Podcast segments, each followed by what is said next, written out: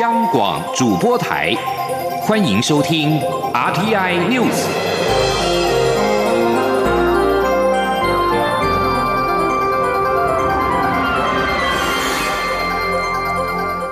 各位好，欢迎收听这节央广主播台提供给您的 RTI News，我是陈子华。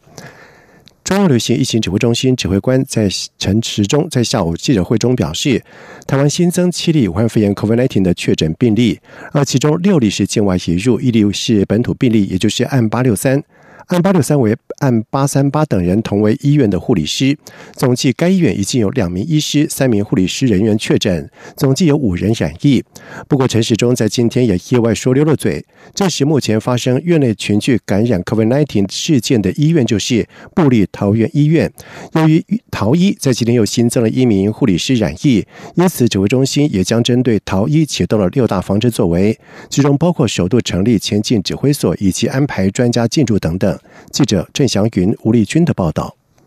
面对外界不断猜测，目前爆出院内群聚感染 COVID-19 事件的医院究竟是哪家医院时，中央流行疫情指挥中心指挥官陈时中却在十八号举行的记者会上不小心说溜嘴，随后坦诚就是布利桃园医院。由于桃医自十二号起首度出现一对医护情侣档确诊后，十六号起又一连三天出现。一名医师及两名护理师染疫，总计已有五名医护人员出现阳性反应。为此，陈时中也宣布将针对逃医启动六大防治作为。他说：“那第一个，我们指挥中心的人员会进驻医院，成立前进指挥所。哦，那直接哦在那边负责沟通协调，那好跟我们指挥中心里面哈联系相关的工作。”那第二个，将确诊个案曾活动的病房关闭，那病房内安排一人一室进行隔离。那个案活动的空间清空消毒，但环境裁剪确认安全后，然后再启动。然后三哈清空相关楼层区域，严格管制。四安排专家进驻，针对医院的感染管制措施等防治作为给予指导与协助。五，那全院的患者只出不进，取消探病，陪病仅限一人，且需实名制。六，加强宣导医院员工落实自主健康管理，如果发现有轻微症状，应第一时间通报，并因此事回院就医，不可自行就医。此外，陈时中也宣布，为了控制这起逃医院内群聚事件，指挥中心也扩大隔离范围，取消以前列定的密切接触，只要。与院内个案有接触者都列入居家隔离，总计医院员工需居家隔离十四天者有一百五十二人，自主居家隔离三到七天者有四十六名。中央电台记者郑祥云、吴丽君在台北采访报道。而对于中央流行疫情指挥中心成立前进指挥所进入到逃逸，陈时中也坦言是担忧这次的疫情来势凶猛，速度加快，因此必须提高行政效率来控制疫情。而对于院内群聚感染扩大，已经有五名的医护人员染疫。蔡英文总统在今天上午前往宜兰参拜大兴正安宫，总统说明了台湾整体疫情仍受到稳定掌控，请国人不要惊慌。同时，他也感谢医护人员在第一线坚守岗位，并且呼吁大家一定要戴口罩、勤洗手、落实防疫，这就是给所有医护人员最大的支持。记者欧阳梦平的报道。北部某医院的院内群聚感染扩大，已经有五名医护人员染疫。蔡英文总统除了在脸书上透露，已经在几天前写了封信给该医院，谢谢院内全体同仁的辛苦和勇敢。他在十八号上午到宜兰大兴正安宫参香，于致辞时再度感谢第一线医护人员坚守岗位。他说：“在第一线的医护人员风险最大，他们承受的压力也最大。”他是替我们守住了防疫的第一线，所以对难收为防疫咱的医疗人员能够这样子坚守岗位哈，我做总统的我就感谢你。总统呼吁每个人都要戴口罩、勤洗手、谨守防疫规定，就是对医护人员最大的支持。他也表示，目前整体疫情仍在掌控中，大家不必惊慌。员工这几天。咱那个有几个本土案例，不过咱的整体的疫情的掌控是稳定的，好，所以咱免呃欢乐，免慌张。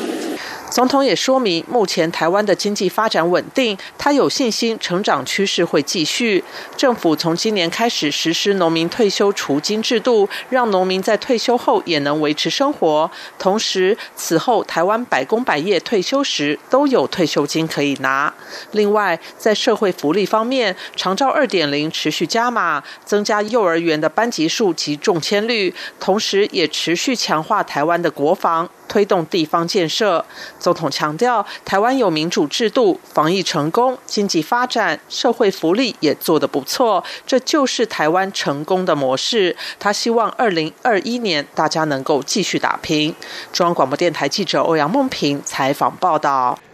前工程会委员长施木清和富商欧茂忠不当往来买股案，司法院在今天公布了行政调查结果，共有两名现任或前任的法官曾经不当接触或者是受赠物品，但是无人买股，而其中前最高行政法院院长林奇福等七人为师行为情节重大，有依附惩戒的必要，将提案移送监察院审查。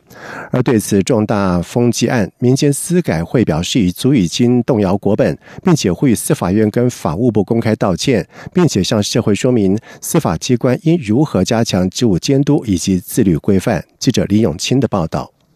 司法院十八日公布石木清案所属法官违失行为的行政调查报告，针对司法院以不当往来的次数跟频率判断违失情节，民间司改会董事长林永颂质疑，有上百名法官、检察官与警调人员涉案，调查报告却只查一半。林永颂表示，这起重大风纪案已足以动摇国本。去年三月觐见蔡英文总统的时候，总统也谈过司法风纪问题。林永颂说：“蔡英文讲的总统是讲的是对的。”我们去见见他的时候，他说：“如果司法的风纪案件不能自己好好的处理，司法当局不能好好自己处理，被外部的评鉴或者是监察的弹劾爆出来的话，你再多的司法改革法案都没有用，人民不会相信真的在司改。”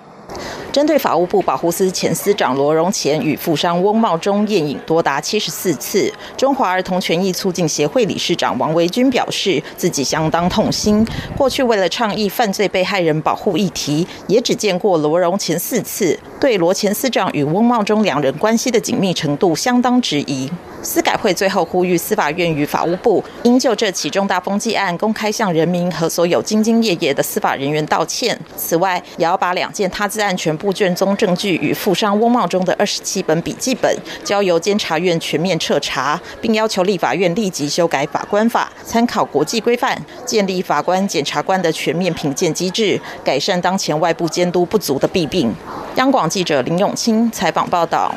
而对于石母清案，行政院长苏贞昌表示，政府的态度只有一个，就是任何司法正义都应该勿枉勿纵，查明清楚。对于违法乱纪，一定要严查严办，才能够彰显司法正义，让民众恢复对司法的信心。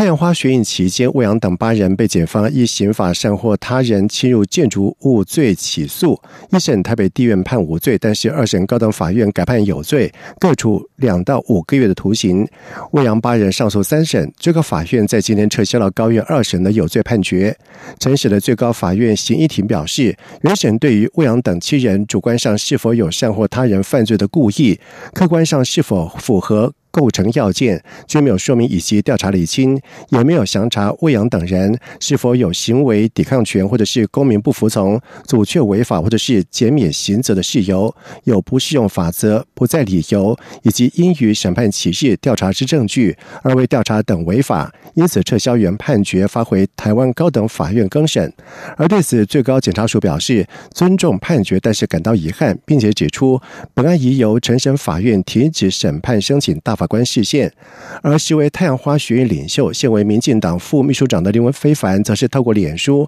肯定最高法院肯认抵抗权行使的意义，并且愿意就善获罪、公民不服从以及抵抗权进行辩论。台北股市在今天大怒神发威，是高低震荡超过了三百五十点，最终是以小跌四点收盘。投资人像是洗三温暖一样。而监管会主委黄天木在下午受访表示，台股这样的情形并没有异常，他并且尊重投资人的操作布局。而至于在汇市方面，台北外汇市场在今天是收盘收在二十八点四九兑换一美元，是贬值了一分，成交金额为七点五九亿美元。记者陈林信宏的报道。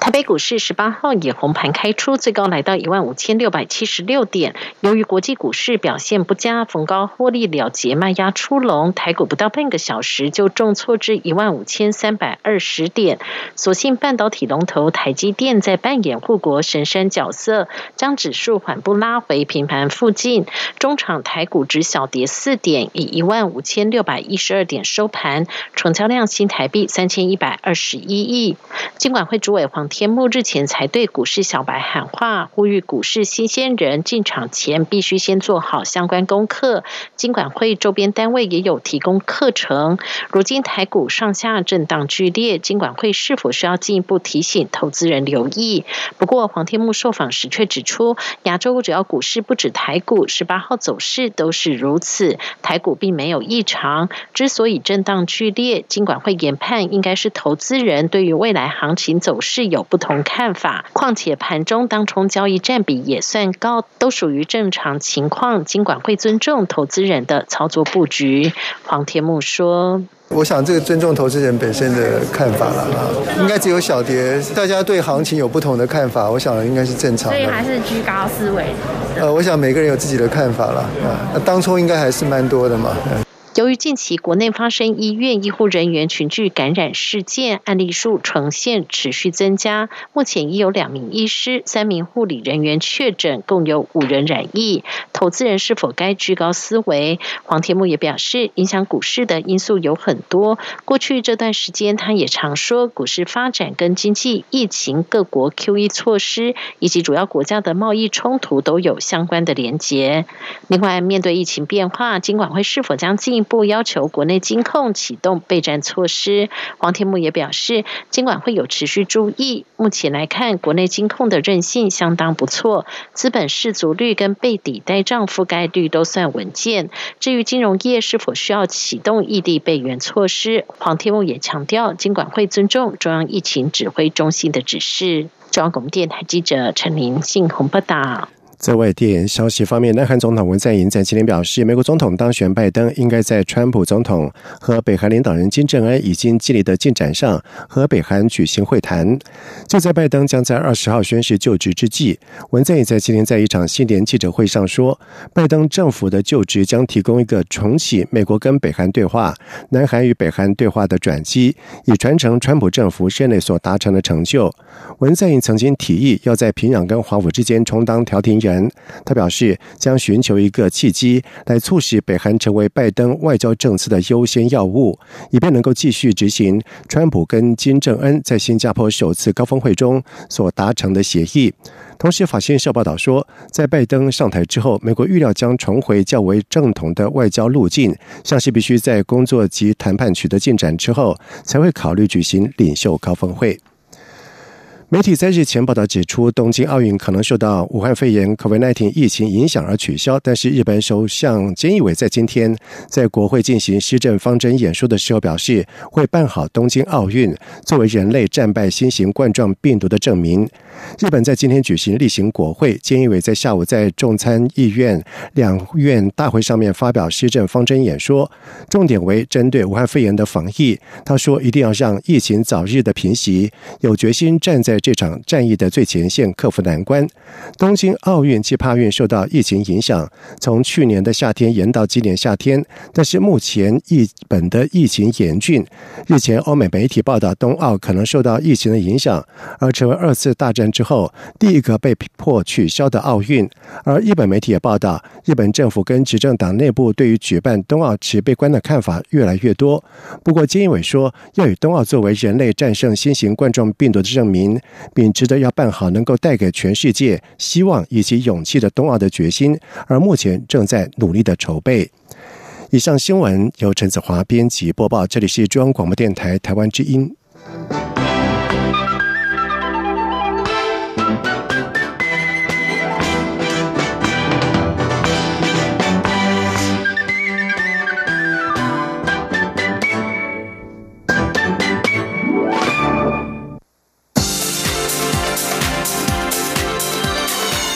这里是中央广播电台台湾之音，欢迎继续收听新闻。现在时间是晚上的七点十五分，欢迎继续收听新闻。中央银行在今天发布了最新人民币业务概况。截止到二零二零年的十二月，存款余额是连续三个月增加，来到了两千四百四十四亿人民币，比上个月增加了八十六点三亿人民币，增幅是百分之三点六六，是二零一四年四月以来最大的增幅。央行分析，借从大陆汇入股利收入以及收回股本，再加上人民币强势，增加了持有的意愿。记者杨文军的报道。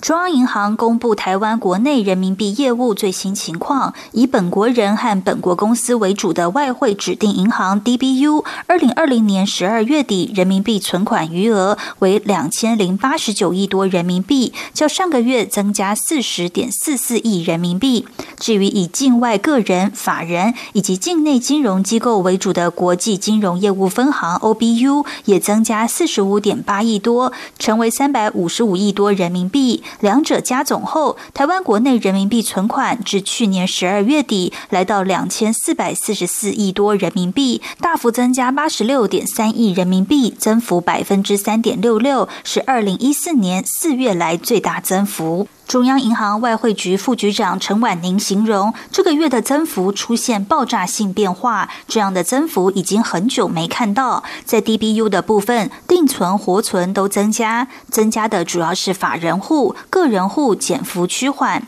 增加原因包括国内企业大陆投资汇入股利收入、收回股本投资、投资人民币债券收回，以及从 OBU 汇入借贷的款项。他说。比如说，他在 OBU 可能有一个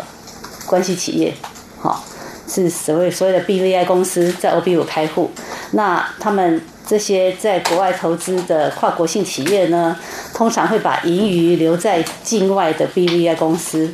那当国内企业有资金需求的时候呢，他就会从这些 BVI 公司把钱汇进来。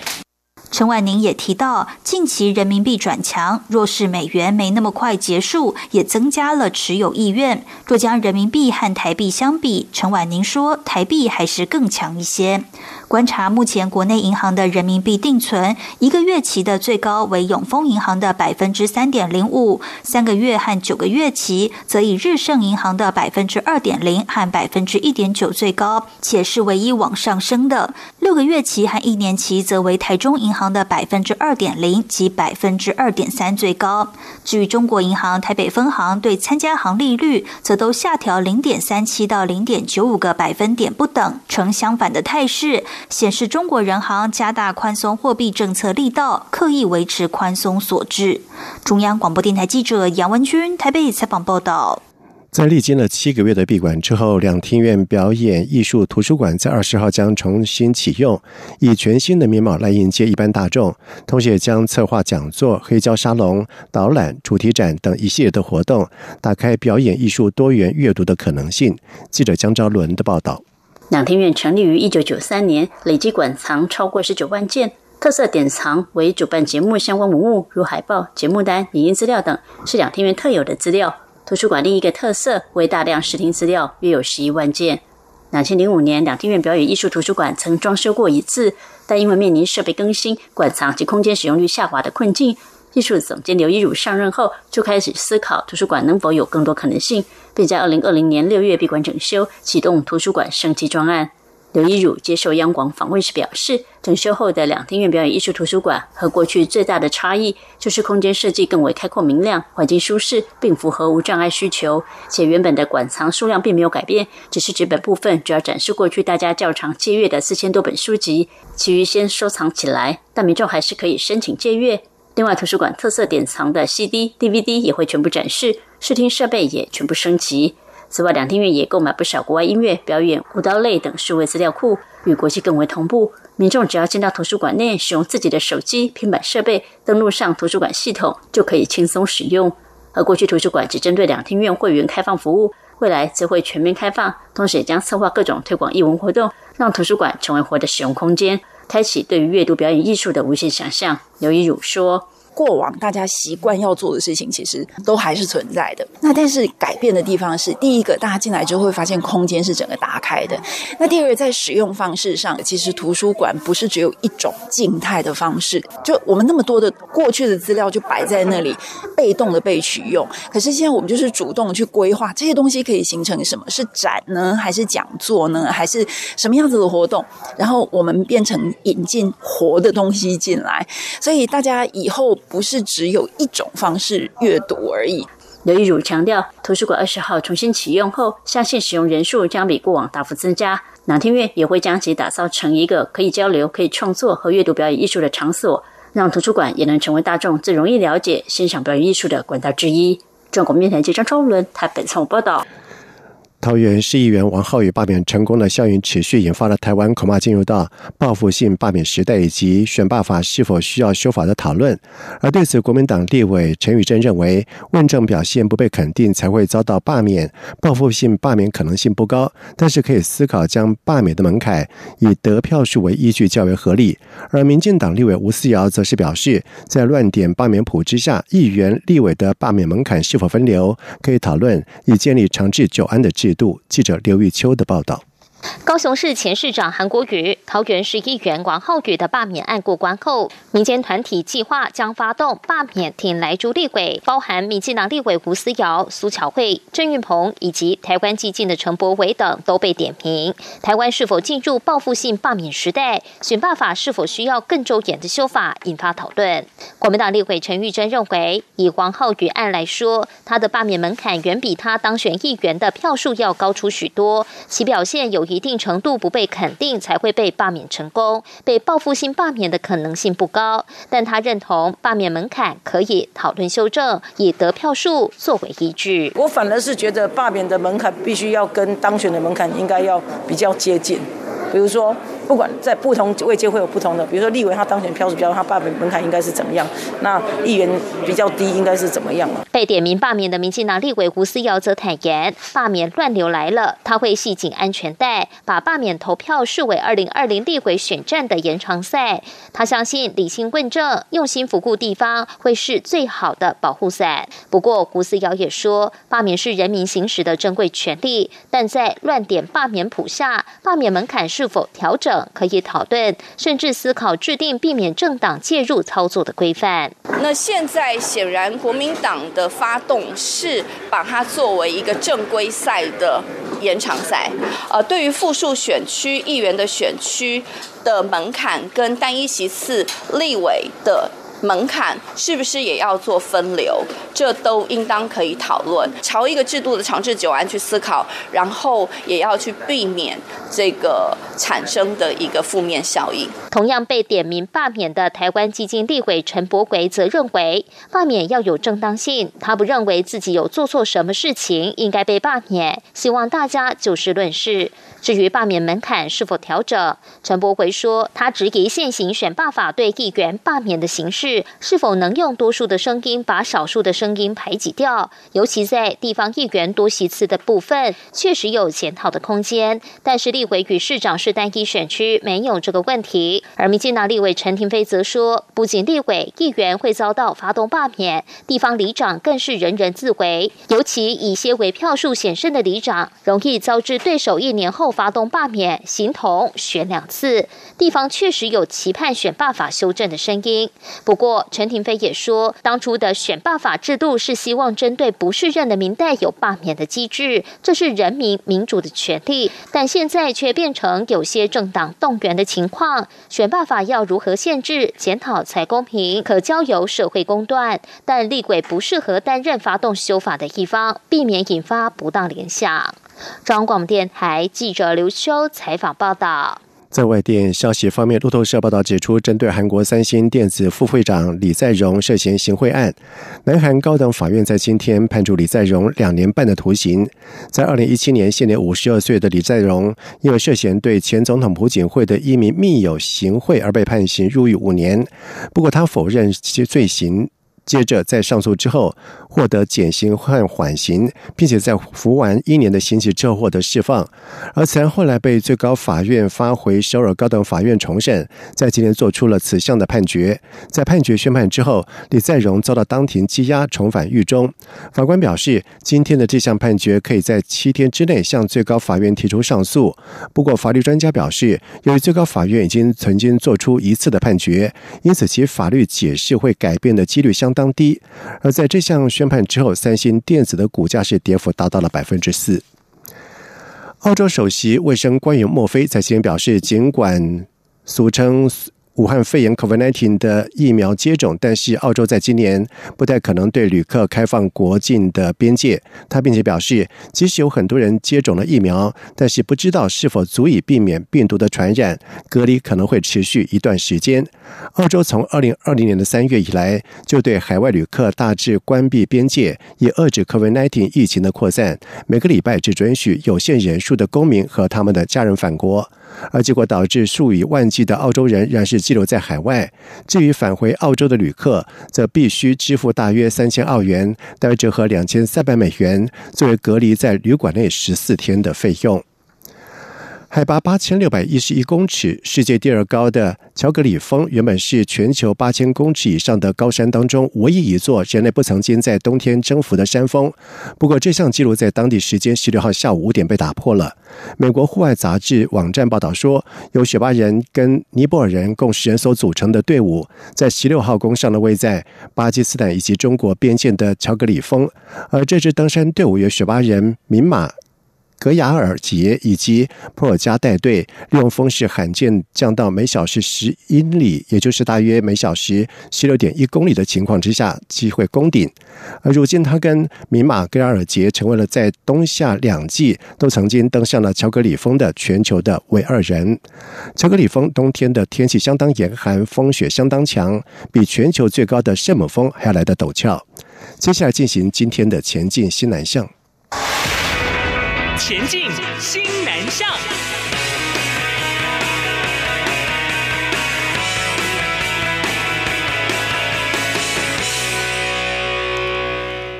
教育部深耕印度华语市场，从二零一一年开始，透过了每年补助清华大学在印度寻求跟当地大专校院的合作，选派华语教师到印度教授华语。虽然遇到了武汉肺炎的疫情，但是在驻印度代表处教育组的努力之下，任何印度九所的学校签署了合作备忘录。